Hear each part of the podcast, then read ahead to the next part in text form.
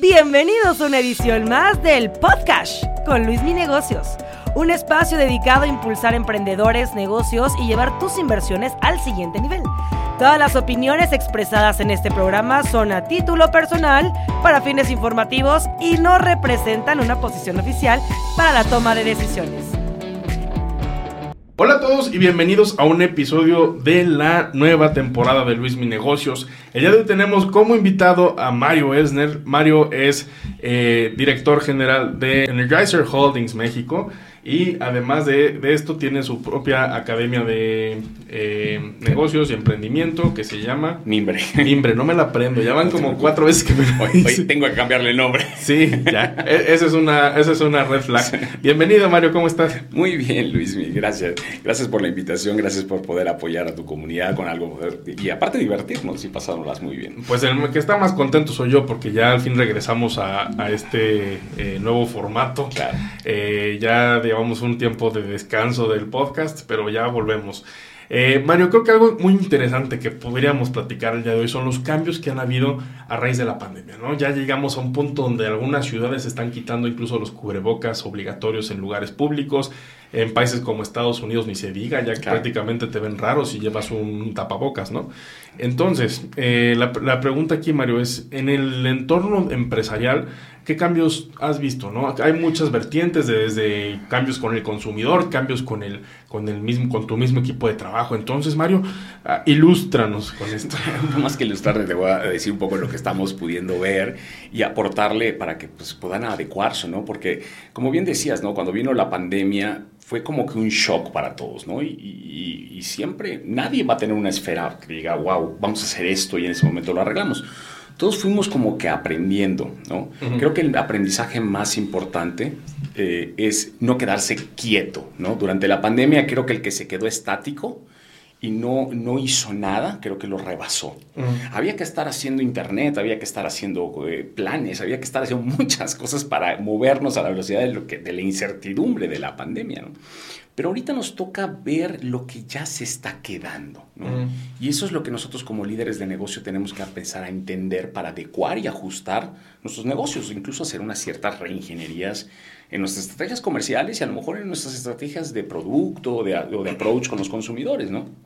Este, obviamente esto es a nivel macro, pero uno, vamos a hablar de, las personas, ¿no? de los hábitos de consumo, eh, como un pilar. ¿no? Entonces, estamos viendo, y yo, yo creo, me uno, que, que, la gente se acostumbró a comprar en línea. ¿no? Eso es uno de los hábitos de consumo más importantes. Dos, a informarse en línea. ¿no? O sea, ya, ya no es nada del que... Porque muchos tenían internet o e-commerce, pero no estábamos preparados al 100. Tenías el error de la logística que no lo tenías controlado, del, last mile que se llama, o no tenías bien una estructura de promociones. Estábamos haciendo pininos de e-commerce, pero cuando vino la pandemia dijo, macho, tenías que estar preparado para esta y tuvo que acelerarse. Entonces, pero hoy llegó para quedarse. Yo creo que los hábitos de consumo, México era de los países más retrasados en cuestiones de e-commerce y hoy se aceleró.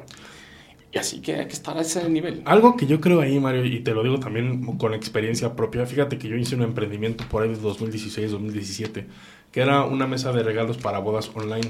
Eh, esta mesa de regalos para bodas, eh, de alguna manera, pues se suspendió por muchas razones, pero una de las principales era que la gente no adoptaba esta nueva solución de alguna manera. Claro no, le presentábamos el producto y le decíamos a la gente que está muy bueno, es que te va a facilitar la vida, no tienes que ir a un centro comercial y buscar la mesa de regalos del novio, simplemente en tu, en tu aplicación la descargas, eh, doy el regalo y listo, fácil. Pero algo que pasa es que sobre todo en, en, México, y quiero pensar que también en Latinoamérica es así, la gente es como muy renuente al cambio, ¿no? Tecnológico sobre todo. Totalmente. Y como tú dices, la pandemia ayudó a, oye, no tengo de otra. Cambiaron los hábitos, cambiaron los hábitos. Fíjate que la gente tenía, eh, estamos muy acostumbrados, somos resistentes a los cambios. Y cuando viene un cambio radical en una compañía o en cualquier lado en tu vida, enfocas tú tus esfuerzos a resistirte al cambio no a, asumir el cambio, adoptarlo. adoptarlo. Entonces, eso es un tema que nos tenemos que cambiar.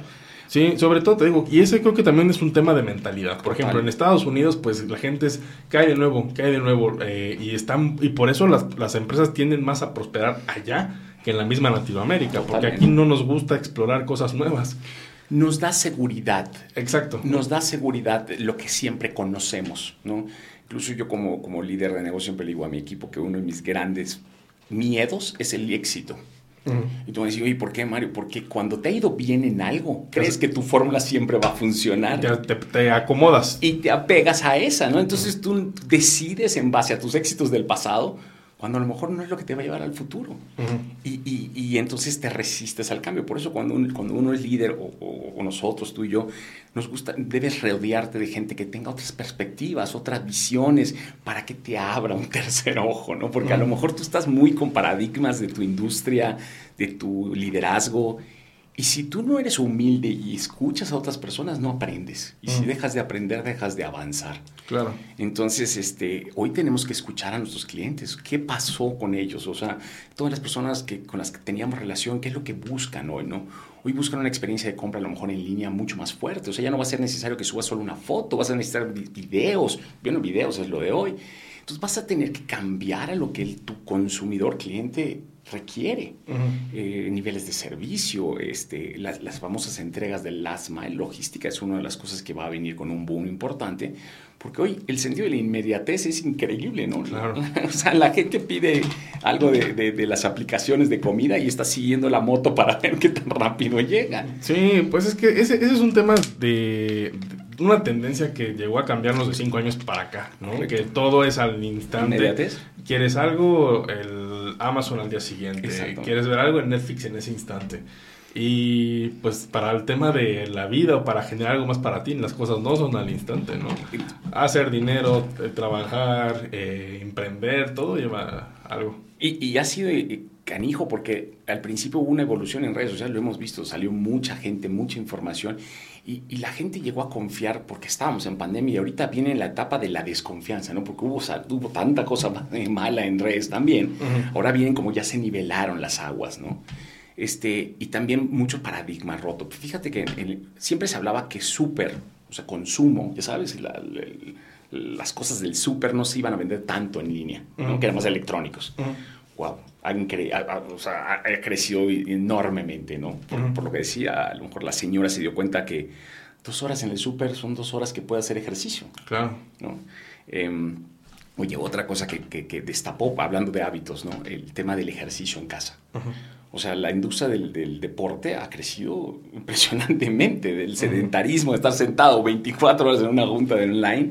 Entonces ahora mucha gente está comprando cosas para hacer ejercicio en su casa eh, y son, son industrias que antes no estaban tan, no, no quiero decir sexy, pero es así y hoy se han vuelto sexys. Sí, sí, este, sí, sí. Me, me, gusta el término. Sí, porque, porque son, son, son industrias y unas que se fueron a la luna y otras que se vinieron a, a, la caída, ¿no? Este, que de repente tuvieron un golpe muy fuerte porque ya no, ya no estaban tan sexys en este momento. Claro. Y lo que hay que entender es que cómo los consumidores van a cambiar, ¿no? Ah, creo que yo desayunábamos y platicábamos que a lo mejor hoy la gente, y ojo, esto por un factor económico, uh -huh. o sea, la pandemia quitando lo que, lo que podamos hablar de si te va bien o te va mal, uh -huh. yo creo que ahorita estamos viendo niveles de inflación en Estados Unidos, sí. estamos viendo un tema económico global complicado. ¿no? Correcto.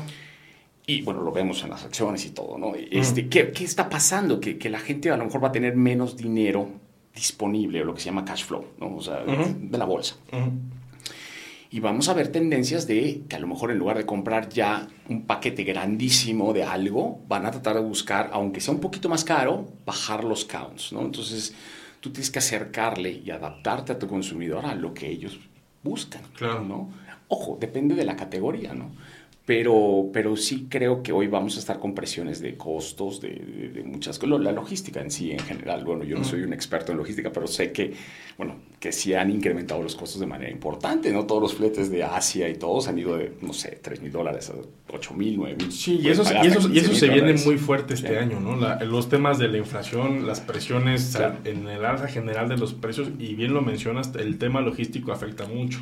Tienes una guerra en Europa en estos momentos donde los precios de los energéticos para los cielos. Claro. Y también por otro lado, China, pues con estos brotes de coronavirus que nunca se le vieron durante toda la pandemia, lo están llevando a cerrar puertos. la ciudad más grande, ¿no? 25 millones de habitantes cerrados. Sí, sí, sí. El día le platicaba con Armando González, que también es experto en, logística internacional, y me decía que, por ejemplo, el mismo puerto de, de Shanghai, que es aproximadamente eh, tres veces que el tamaño de, de, un, de un puerto como el, como el caso de Manzanillo, eh, y el, la cantidad de comercio mundial que se mueve en, en, esos puertos afecta de alguna manera, porque China se ha vuelto desde hace 20 años la fábrica del mundo. Correcto. ¿Y, y, qué pasa? Que la, la, gente sigue queriendo, teniendo la necesidad, pero hoy, y ese es el segundo pilar que yo veo, que, que como a todos les recomendaría que se enfoquen bien en su nivel de servicio, en, sus, en su capacidad de entrega, en sus entregas de logística. Si tienes productos que vienen de otros países, tienes que ver la manera de ser eficiente en tus, en tus forcas de ventas, en tus proyecciones de ventas, este, tus costos, o sea, son años que vamos a tener que ser muy eficientes, ¿no? O sea, mm. ¿Ustedes qué han hecho, Mario? ¿O qué, o qué por ejemplo, qué, qué puedes darle al consumidor en el sentido de que, a ver, el próximo año la inflación va a estar muy elevada. Ya está, pero probablemente siga esto. Cada vez la gente va a tener menos dinero en su bolsillo cada vez van a cuidar mucho más el gasto. Como una empresa de alguna manera se tiene que adaptar a estos cambios y de alguna manera pues permanecer competitivos, porque tú como empresa pues de alguna manera ese numerito que todo el mundo quiere, que son las ventas brutas, tienes que hacerlo crecer. Claro, no lo que sea, lo que al final tienes que tratar de hacer lo correcto. Yo, yo creo que uno de los primeros eh, importantes puntos que tenemos que tener desde el punto de vista comercial es tratar de estar en todos los canales nuevos. Ok. ¿no? O, sea, o sea, yo estoy lanzando un producto, lo que sea, cualquier persona que está lanzando y muchos confunden hoy, Luis, y, esto, por eso creo esta compañía que se llama Mimbre, porque quiero apoyar al emprendimiento. Realmente no es un negocio, para mí es, es, como una academia de do it yourself. Ajá. Y ya te explico un poquito, porque hoy es un mundo digital, físico y digital. Y muchos creen que se van al digital por completo. Y no es así, sigue siendo chico. Entonces tienen que tratar de tener sus productos en el mundo físico también. Entonces si tú tienes un restaurante, todo es un soporte y todo es una gran maquinaria y es una transición. Yo no creo que todavía lleguemos a un mundo totalmente digital, por lo menos no en estos años. Pero muchos descuidaron todo el mundo físico y se están yendo mucho al tema de online. Y tienen que cuidar que el cliente también es el nivel de servicio de la llamada por teléfono, de tu entrega en tiempo, de tener el producto bien empacado. O sea, hay cosas que son básicas, que todo el mundo se fue con la moda de los sexy de la pandemia y que tienen que regresar a eso, ¿no? Entonces, tratar de tener los empaques adecuados, tratar de tener diferenciadores. En, en, tu propuesta de valor, ¿no? O sea, y esto sí, se dice muy ambiguo, pero tratar de tener los, los empaques adecuados en cantidades adecuadas, porque cuando se vaya, a lo mejor va a tener un incremento de precio, tú tienes que cuidar muy bien cómo puedes estar accesible todavía al consumidor. Claro. Oye, Mario, y cambios post pandemia, pero ahora en cuanto a las oficinas. La gente seguirá yendo, porque hubo empresas que sí le dijo a su gente, regresas a trabajar, regresas a tu centro de trabajo. Hay empresas que dijeron, desaparecen oficinas. Por ejemplo, fue el caso de Mercado Libre que les dijeron, ya, no hay oficinas. O sea, ya te tienes que acostumbrar a tener tu coworking o tu cuartito en tu casa y desde ahí me trabajas. Tocaste un tema para mí que es crítico, porque uno del, era unos hábitos de consumo, otro era los supply, las entregas que incluso hay que pensar en producir localmente. Y el tercer punto, yo me iría más arriba de las oficinas. Yo te hablaría de lo que estamos viviendo los, los líderes de, o sea, de negocio, porque esto es un tema de liderazgo. O sea, ¿cómo vas a liderar hoy con esta situación pandémica? ¿no? Porque tienes que trabajar con gente que va a estar home office, tu comunicación no es la misma. Si tú no te cambiaste tu estilo de liderazgo, y quieres seguir siendo el micromanagement, vas a sufrir tú y va a sufrir él y te van a dejar. La gente tampoco puede, yo creo que todo balance es bueno, o sea, eh, hablando de, la decisión de oficina, yo creo que todo físico a fuerza o todo virtual a fuerza, mm, yo creo que va a haber tener que encontrar un balance entre eso, ¿no? O sea, creo que un mundo híbrido es lo más recomendable. O sea, tú hablar con tus colegas y decirles, a ver, chicos, ¿Cómo ustedes van a operar? Mucho empoderamiento, o sea, empoderamiento de decir, eh, creo que lo platicábamos, es, ¿cómo le vas a hacer? Esto es lo que yo espero de ti, estos son los objetivos, esto, ser claro en tu planeación y en tus expectativas. Y si te lo entrega en la noche, pues te lo va a entregar en la noche. O sea, creo que nosotros como líderes, uno de los grandes problemas que tenemos, y, yo creo que te lo contaba ayer, yo, yo me considero que fui un jefe tóxico mucho tiempo. Y lo que la vida me cacheteó y, tuve que cambiar y, y, aprendí que la clave no está en que, lo que decía hace rato, mi éxito o yo el, liderazgo termina siendo un poco de egoísmo. Cuando yo estoy liderado por alguien, critico al de arriba. Cuando yo estoy arriba, que, también critico a los de abajo porque no hace su chama. Entonces termina siendo una... Nos echamos las culpas todos.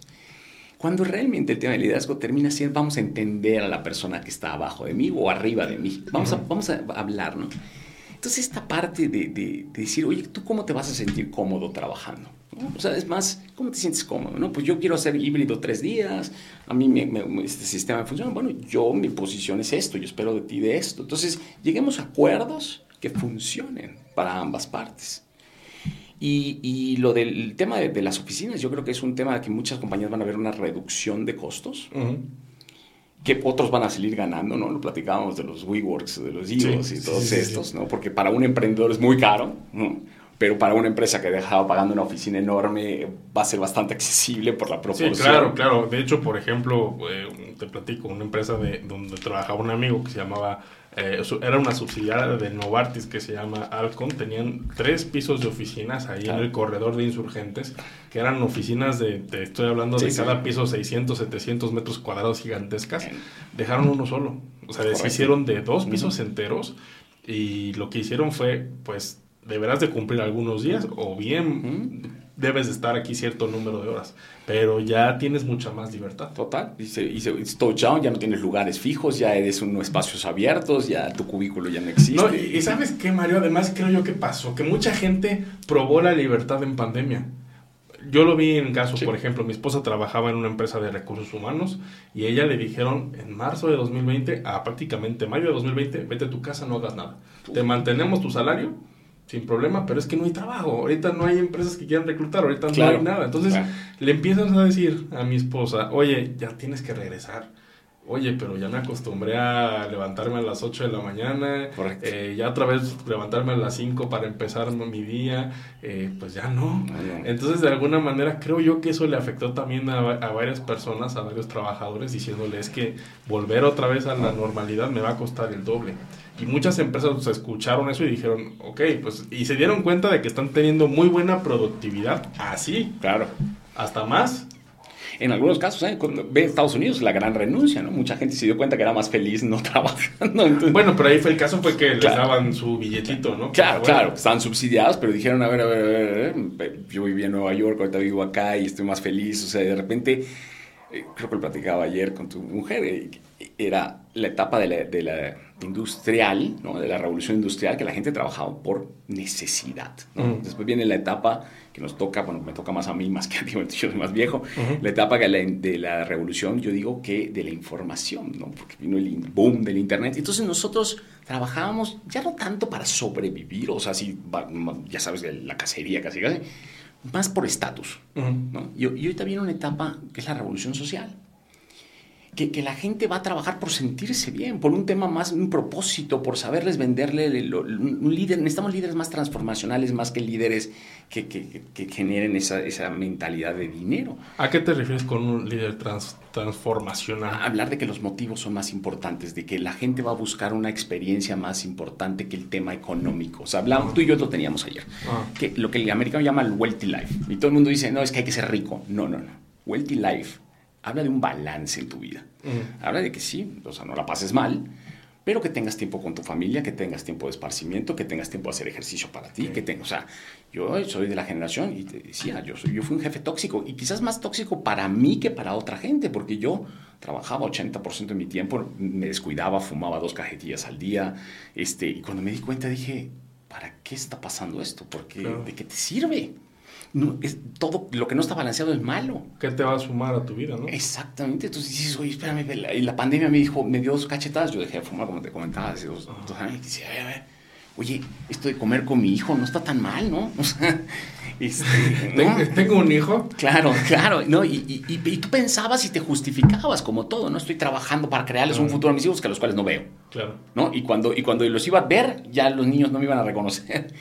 Entonces, la pandemia viene a decir lo que acabas de decir, ese, ese balance. Y, tú tienes que ser un líder hoy que entiende a tu gente, tienes que ser muy empático. Mm. ya no es como nosotros nos medían que era hora silla. O sea, tiene que ser hora efectiva. Y nosotros como líderes X viejo, me llamo viejo porque pues soy, tengo que aceptar y tengo que entender a los equipos nuevos. Pero yo, yo creo que esto, esto que mencionas, Mario, se va a traducir en un crecimiento mucho mayor para las empresas de Latinoamérica. Fíjate que yo tengo unos parientes que son irlandeses y una de ellas trabajó mucho tiempo en Dublín. Y ahí le dijo una vez su jefa, ¿no? Oye, vienes a trabajar, tu horario es de 9 a 5. Y ella se quedaba a trabajar más allá de las 5 y la jefa la regañó y le dijo, ¿qué haces aquí más allá de las 5? Oye, pues es que estoy trabajando en esto. Si no puedes trabajar en tu trabajo y no estás sacando el trabajo en este momento, es, es decir, que no me sirves. O sea, no estás haciendo el trabajo de manera productiva. tipo Europa. Eh, tipo Europa. Aquí en México, pues era muy bien visto el que se quedaba a las 9 de la noche, el que apagaba la luz. Por los jefes. Ajá, ajá. Pero ahora creo yo que el cambio que tú lo mencionas y va muy de la línea es ya me enfoco más en el resultado que me das. No me importan los medios. No importa si vienes una o dos horas aquí en la oficina o incluso si no vienes. Correcto. Pero si tú me entregas los reportes, me entregas las métricas, me entregas los números de venta o lo que tengas que entregar en tiempo y forma, adelante. Y, te voy a hablar dos cositas. Ah, hoy, hoy la, medida más sexy, hablando de sexy, es engagement en, lenguaje americano, pero llámalo compromiso. Hoy lo que las compañías tienen que estar midiendo es que la gente se quiera, quiera ser parte de tu compañía, quiere estar, quiera recomendar trabajar en tu compañía. Eso es lo que vale. Porque muchos se pueden ir por dinero, ¿no? Pero cuando dices, güey, acá quiero trabajar, acá me la paso bien, o sea, acá quiero dar mi máximo. Y después hablaríamos, si quieres, de los intrapreneurs, porque eso creo que para mí es el modelo todavía que viene a revolucionar más, ¿no? Tú como líder tienes que buscar estas figuras que se llaman intrapreneurs, que van a, llevar tu negocio a otro nivel. Claro. Entonces, este engagement es importante, ¿no? Entonces tú tienes que buscar generar ese ambiente para que la gente quiera realmente trabajar. Y eso significa que tú tienes que ser un poco más flexible. ¿Cuál es el rol de, nosotros como líderes que, muchos no estamos acostumbrados y tú y yo lo platicábamos ayer? Cambiar el resultadismo. el, resultado cortoplacista que viene desde, desde que reportan en la bolsa, ¿no? dejar de pensar en el hoy, voy a llegar como del lugar y voy a exigir a mi equipo como del lugar y mañana vemos cómo lo hacemos. O sea, todo tenemos que hacer una planeación a largo plazo mediano, largo plazo. Que sepas, para que tú llegues con tu equipo y decirle, güey, en seis meses necesito esto de ti, pero no, no mañana. Entonces, si logras romper esa dinámica del resultadismo, con resultadismo total, a una mejor planeación, a una mejor bajada de información a tus equipos y de qué esperas de ellos, la dinámica de tu compañía va a cambiar por completo. y, y, entonces vas a tener un equipo, lo que se llama multifuncional de alto rendimiento. Claro. Pero tú como líder tienes que cambiar.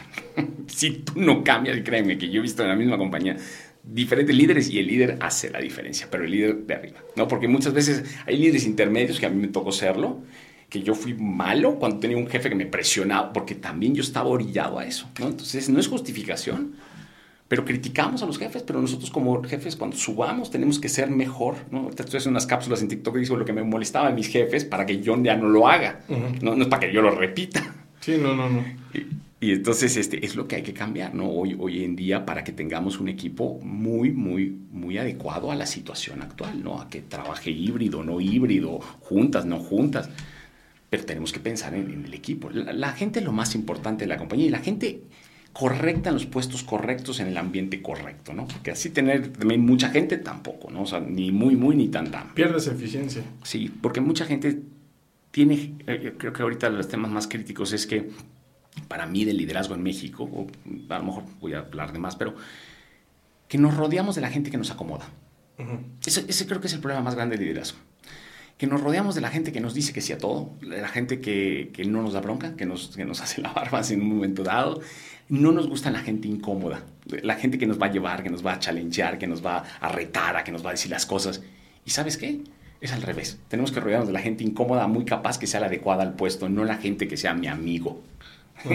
y favorecemos a la gente que no es y esto genera una distorsión de los resultados. Pierdes a la mejor gente porque tratas mejor a la que no está tan preparada, pero te llevas mejor tú con ellos.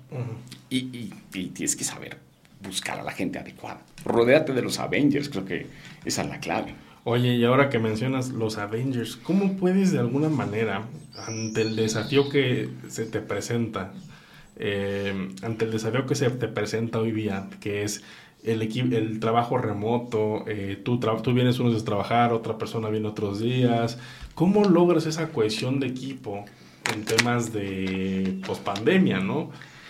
La, clave, te lo decía, está en, el proceso de la planeación. Mm. Incluso yo, yo esa planeación la llevo hasta la planeación personal que no existe. sí, sí, sí, me queda claro. Pero la planeación de estructura de compañía, las personas, para que tengamos una idea, pues, más o menos, pero yo empiezo a planear el 2023 en un próximo mes. Entonces, le dedicas tiempo a hacer una planeación, hablas con tus equipos, por ahí te lo he platicado, decir, estas son las estrategias a macro, esto es lo que yo quiero lograr, hablas con tu gente y le dices, ok chicos, esto es lo que yo quisiera lograr, hipotéticamente hablando, ¿no? Es decir, oye, quiero, quiero hacer una buena distribución en Internet. Va, esa es como que la estrategia macro. Y todos con tus equipos y dices, flacos, ¿cómo la ven ustedes?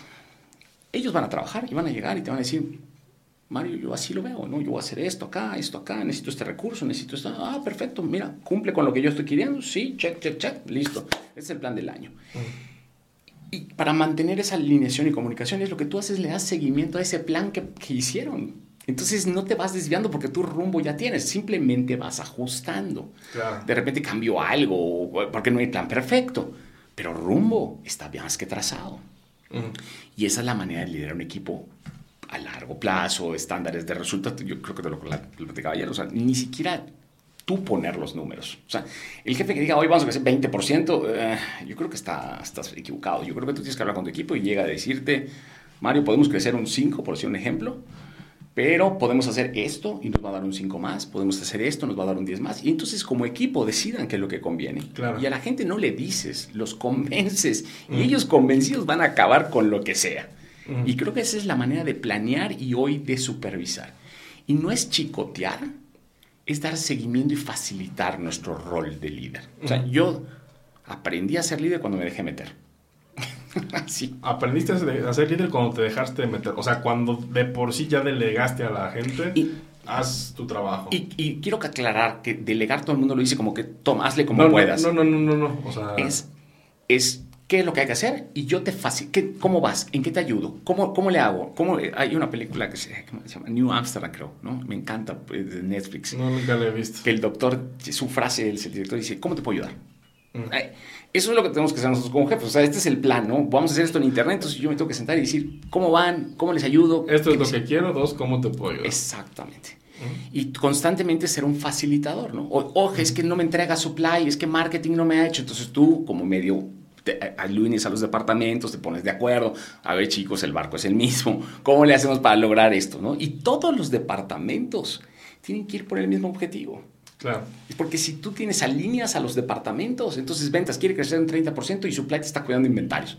Entonces no entregan nada, ¿no? Entonces, esto se llama de una planeación muy buena. No, muy, no, no, no nos equivoquemos. Todo el mundo dice planeación. No, no, no. Es una planeación de cinco o seis prioridades bien estructuradas con planes y objetivos y métricas. Y listo. Que, que, también lo deberíamos hacer en título personal, ¿no? Porque, porque mucha gente ni siquiera planea. Te haces una listita y dices esto es lo que quiero y ya está. Entonces tampoco vas a conseguir mucho, ¿no? Entonces, eh, creo que esa es la clave hoy del éxito de, de liderar equipos. O sea, tenemos que cambiar nuestra planeación. Muchas compañías, Luis, empiezan a planear eh, diciembre. Muchas compañías están el año en curso y no tienen un presupuesto.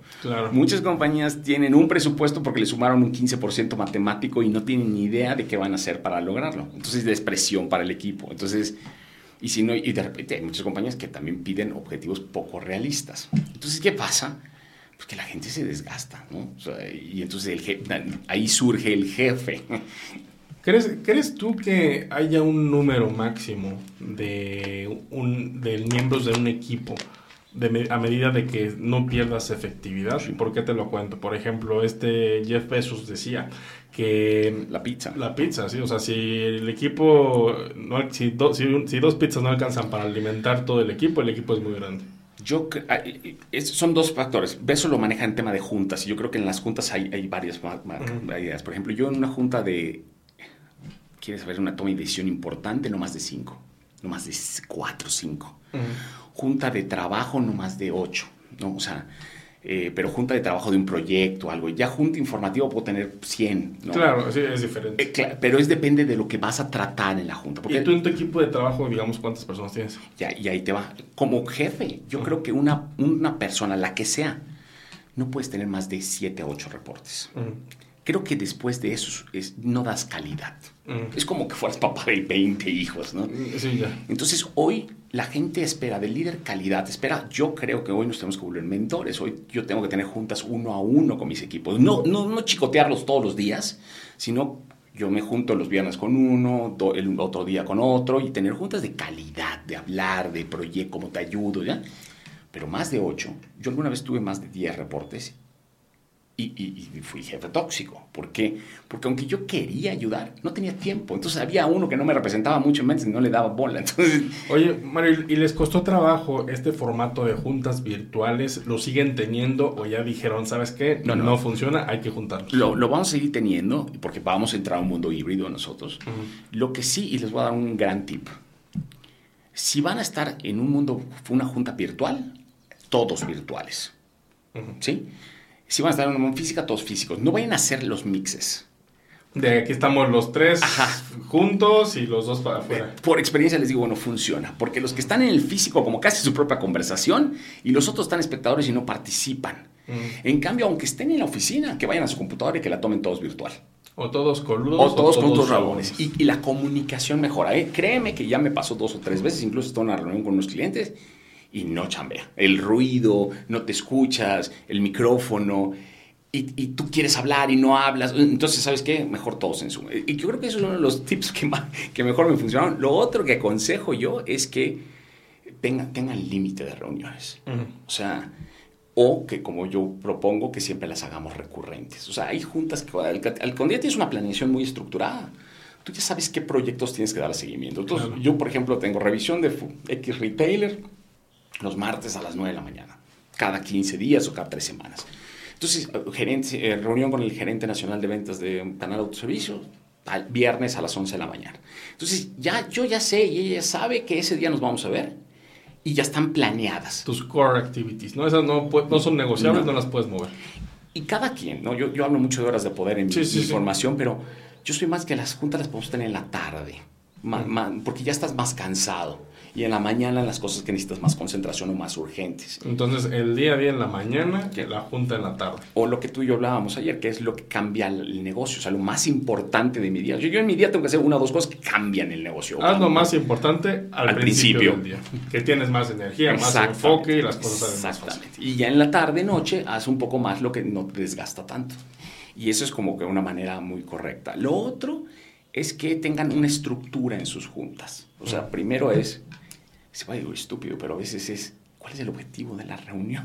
o sea, Sí. tienen que tener claro todos cuál es el takeaway. O sea, ¿qué vas a salir Ya, ya estaban como zombies, Sí, ¿no? Se empiezan a pelear, ¿no? Y, y- y- y dos, siempre un pre-read o una, una lectura adelantada te ayuda muchísimo. ¿no? O sea, vamos a tener una reunión de no sé qué, ok, la información es antes, para que todo el mundo ya la haya leído y en ese momento te concentres al problema y a la solución.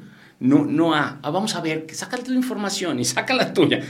Se, se pierde un montón de tiempo en. Me pasa, me pasa mucho a mí, que de repente, o incluso te van a exponer algo y tú es como de, a ver, ya me mandaste esta presentación, yo ya la leí, Claro. yo ya la revisé tres veces y estamos perdiendo media hora en lo Correcto. que tú me explicas nuevamente lo que yo ya vi. Sí, Pero luego pasa, digo, ahorita pues depende, depende del contexto, pero a veces hasta por respeto le dices a la persona, pues ni modo, te tengo que escuchar. Pero deberíamos ser más eficientes con las juntas, o sea, porque es tiempo nuestro y es tiempo de más de toma de decisiones. Las reuniones no son para platicar, las reuniones son para tomar so- encontrar soluciones, decisiones y cambios. Take action. Take action, o sea, lo que y lo otro es de la junta es asegúrate de invitar a la gente que necesite estar, a la que no necesite estar, flaco, le mandas un mail. Claro. o sea, y eso es algo, de repente invitan hasta el perico, ¿no? Y, y- y, ojo, tampoco se trata de eso, porque pues, yo estaba en una junta que no tiene nada que ver, y pues apagas tu cámara y estás haciendo otra cosa. Entonces estás desperdiciando el tiempo de otra persona. Tú tienes que tener ese criterio. Y lo último es, ¿cuál es la decisión que tenemos que tomar como equipo? ¿no? O, sea, cuál- o sea, el objetivo que vamos a lograr y cuáles serían las decisiones finales, ¿no? O la minuta de seguimiento. O- Y Claro. depende cómo empieces. Si es una junta- eh, rutina, agarras la minuta de la junta anterior y revisas, ¿no? Y lo, y lo que ayer mi mujer lo contaba, decía que yo a la hora, a la hora corto. Y se acabó. Si no cortamos en una hora, es una junta ineficiente. Eso, eso es un muy buen tip, que realmente así tienes un periodo para solucionar algo. Si no acabaste, Sí. bye. Y no nada más para juntas, yo creo que para todo. Para todo. Oye, me dedico a grabar contenido, tengo una hora. Si no acabo, ahí Se muere. acabó. Porque también te forzas a que la próxima vez Y te lo valora tu equipo. Y, y, y, y te voy a sumar ahí todavía roles. En la junta tiene que haber el rol del timekeeper, que esté, oigan, tiene que haber el rol del que toma la minuta, tiene que haber el rol del tipo que, que mantiene en orden, porque no falta, no estamos hablando de, no sé, la comida china y de repente saca uno y dice, oye, pero es que no, el gas no sirve. Y entonces enganchan en el tema del gas y dices, espérate, espérate, el tema del gas lo arreglamos en otra reunión si quieren o en otro tema. Eso sácalo de acá porque no va a esta reunión. Y, y esos roles ayudan para que el equipo se mantenga coordinado, ¿no? Y, y hay uno último que pues, casi no se usa, pero a veces es bueno, es uno que da consejos de cómo fue la junta, si te da tiempo, ¿no? Sí. Que es el coach que se llama. Entonces esas son cositas, ¿no? La minuta seguimiento, nombre y apellido, ¿no? Porque a veces ponen esas minutas de, ponen un listado que nadie lee después. No, no, no. La, la minuta es, tú eres el responsable y este es tu due date. Y son acciones de, de planes de acción. Entonces, la junta hay que regularla, yo lo decía hace rato, porque si no va a ser un problema. Todo el mundo se va a cansar de estar en 20 mil juntas online y va a ser igual de ineficiente. Sí, creo que no me acuerdo bien del estadístico, Luis, pero creo que decía que el 75% de nuestro tiempo de los ejecutivos nos la pasamos en juntas. Sí. O sea, es, es que eres un decision maker. O sea, realmente es lo que haces. Y, y hay un costo, creo que hasta se maneja, creo que son como de 3 mil dólares el costo por hora de Y, junta. y te voy a decir que también hay un error que cometen los altos ejecutivos, Mario, que yo veo desde mi cancha. Que muchas veces quieren incluso trascender la barrera de su equipo directo. Ejemplo, tú estás en la cabeza, tienes siete personas que te reportan y luego de esas siete, pues hay 49, ¿no? Imaginemos Sí, siete, claro. 49. Tú directamente vas a ver a alguien de los 49 o le pides resultados a alguien de los 49. Ha pasado. Sí, y, no. y- y esto, lo- y esto, por ejemplo, te lo cuento, mi esposa me lo contaba mucho en su empresa. Es que, oye, el director general viene conmigo. Ese es un problema. Y ese es un problema. Realmente el directivo de hoy día tiene que esf- esforzarse en limitarse a su equipo y cualquier otra cosa, el responsable es la cabeza. Y, y- y- ¿sabes cuál es el problema? Aparte más todavía, que cuando estamos acostumbrados a que cuando el jefe pide algo, todo el mundo para lo otro que está haciendo porque el jefe pidió. Pero es que eso es problema de comunicación. Y, y- y está mal que bajes tú a la media cancha. O sea, tú, tú, tú, tú, tú no te debes meter. No, no, tú no te metes a la cancha, tú no estás jugando, tú estás, tú eres director técnico. Exactamente. Si tienes un problema con tu, con tu líder y no te está funcionando, porque hace, eh, alguien me preguntó, digo, "Ay, Mari, cuando no tienes o no te dan la información adecuada en las one-to-ones o no, digo, bueno, eso es un problema de confianza. Entonces ahí las decisiones son diferentes porque la persona no te está funcionando, que es tu líder del equipo. Ujú. Pero tú no puedes empezar a hacer dobles trabajos porque vuelves locos, ¿no? O sea, un equipo de fútbol funciona porque está organizado por un sistema de juego.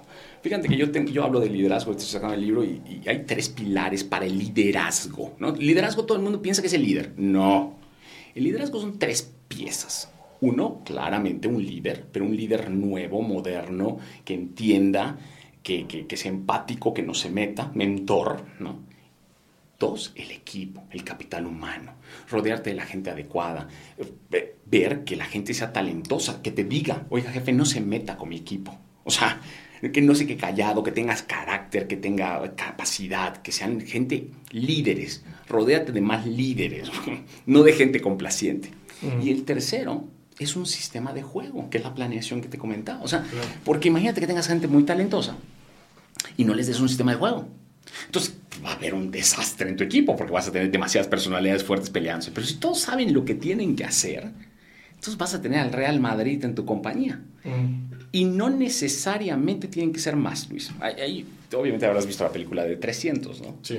Me encanta, ¿no? Entonces, porque cuando, cuando se juntan, y todo el mundo te hace la analogía de manera diferente, ¿no? Te dice que cuando se juntan los arqueanos con, con los espartanos, y, y ellos eran muchos, y los otros eran 300, ¿no? Y le decía, ¿y ustedes qué son? Ah, pues yo soy, no sé, alfarero, y, y el otro era, nosotros somos espartanos, ¿no? Ujú. Y acá es que son líderes, que son gente especialista en lo que hace. Entonces no te sirve tener mucha gente si no, no te sirve. O sea, realmente Claro. puedes tener menos gente de mucha más calidad, págales mejor, vuélvelos intrapreneurs y vas a romper. Sí, van a ser los rockstars de tu equipo, ¿no? Y dales juego de... Son personal, son li- ah, pero son líderes. O sea, tampoco quieres que te... que- sí, jefe, lo que usted diga. No. No, pero además digo, ese es, este es tema de otro podcast completamente, de entrepreneurship, cómo Claro. una persona puede desde su trabajo hacer innovaciones que de alguna manera pasó con Google, por ejemplo, que Google, proyectos como Gmail, Google Maps salieron así. Se llama empoderamiento y libertad Sí. para tu equipo de trabajo. A lo mejor no tanta libertad como Google, que hace otro proyecto. pero Sí, de, de resbaladillas Sí. y cervezas ilimitadas, ¿no? Y no nos vayamos lejos, ¿no? Creo que el intrapreneur para mí más famoso se llama Steve Jobs. Y todos me dicen, oye Mario, pero él fundó Apple. Sí, pero cuando regresó, no. Ya como empleado. Y ya le dieron acciones y él se volvió y pues, se volvió millonario. Pero él era un intrapreneur total. Pues es lo que está haciendo ahorita este Tim Cook. Exactamente. Entonces es interesante porque tú, al, al- mientras mejor gente te rodeas, todo el mundo te lo dice, o sea, eh, rodéate de gente que te agregue, que te sume, escúchalos. ¿no? Y, y en tu vida, ¿no? siempre estamos con la gente que nos acomoda, la gente que nos divierte, pero no con la gente que necesitamos. Y a veces en el trabajo eso es el pecado más grande del jefe, que no nos gusta. Y, y el otro pecado, ¿no? Es, ching, si contrato gente más buena que yo, me van a correr porque me van a dar cuenta que yo no sirvo. Ujú. Y no es así tampoco. Ujú. ¿Por qué? Porque si tú piensas así es porque tú los estás deteniendo al talento, ¿no? Entonces, el rol, Luis, es que nosotros los grandes tenemos que hacer otras cosas para agregarles más valor. O sea, yo ahorita estoy en redes sociales, entonces yo hablo a mi equipo y les doy... Yo sigo creciendo, yo me metí un diplomado de e-commerce a los cuarenta y tantos años. Entonces yo llego y les digo, "Oye, chicos, está esto. O sea, crece tú, crece tu equipo. En lugar de limitarlos, oye, que no se vean porque me van a quitar, porque yo estoy en mi momento de supervivencia, hay que fomentar el crecimiento. Ujú. Entonces es importante porque nos tenemos que cambiar el chip de lo que estábamos acostumbrados del líder de hace 10 años al líder moderno. Exacto. Hoy tienen que los chicos jugar, pero darles un sistema de juego. Ahí está. O sea, esa es la parte, porque es la parte de liderar más fácil. Si no hay eso, pues es como que juntar, ¿tú viste a los niños jugando pelota cuando eran niños, ¿no? Que corrían todos detrás de la pelota, bueno, entonces es parte del show hoy. Es eso. Mario, pues muchísimas gracias. Hombre, un placer. Eh, ah, platicamos muy bien de las- los cambios post pandemia. Creo que la conclusión es adaptarnos. ¿Tú qué conclusión? Yo, sacas? yo te diría que, es que todos se vayan con tres, tres ideas. ¿sí? De- de- que aparte que se hayan divertido con la conversación, Ujú. tres. Uno, adáptense a sus clientes, adáptense a su equipo, ¿sí? adáptense a sus equipos y formen estos equipos para esta nueva etapa y adapten su compañía a entregas, productos, rentabilidad. Este. Entonces son tres adaptaciones, tres grandes pilares. Cambios, todos los del mundo. El que se resista a cambiar está a pelas. No, no, no en el corto plazo, y no me lo tomen a mal, pero va a llegar un momento que los van a rebasar. Entonces van a venir gente más con otra dinámica que, van, que, les, que les van a dar. Y ahí sí te van a reemplazar. Claro. Entonces es cuando, por eso hoy las compañías, Luis, creo que tienen 16 años de vida cuando tenían 60. Ujú. Y creo que después de esta pandemia van a ser 6, ¿no? Entonces hay que ponerse muy, muy pila y, y concentrarse bien en dar mucho valor agregado a los clientes y, y tener a los mejores trabajando contigo. No piensen pagar menos, piensen pagar más. Y, y créeme que los resultados son una consecuencia de las acciones correctas. Ahí está. Esa es para mí la clave. ¿Tus redes sociales? Mario Elsner en todos lados, TikTok, este, soy Mario Elsner en Twitter, que no, no, no mucho le doy, pero, pero es básicamente Instagram, Mario Elsner y, y- y TikTok. Bueno, y el podcast que lo tengo parado, pero bueno, por temas de prioridades también. Gracias, Mario. Gracias a ti por la invitación. Gracias.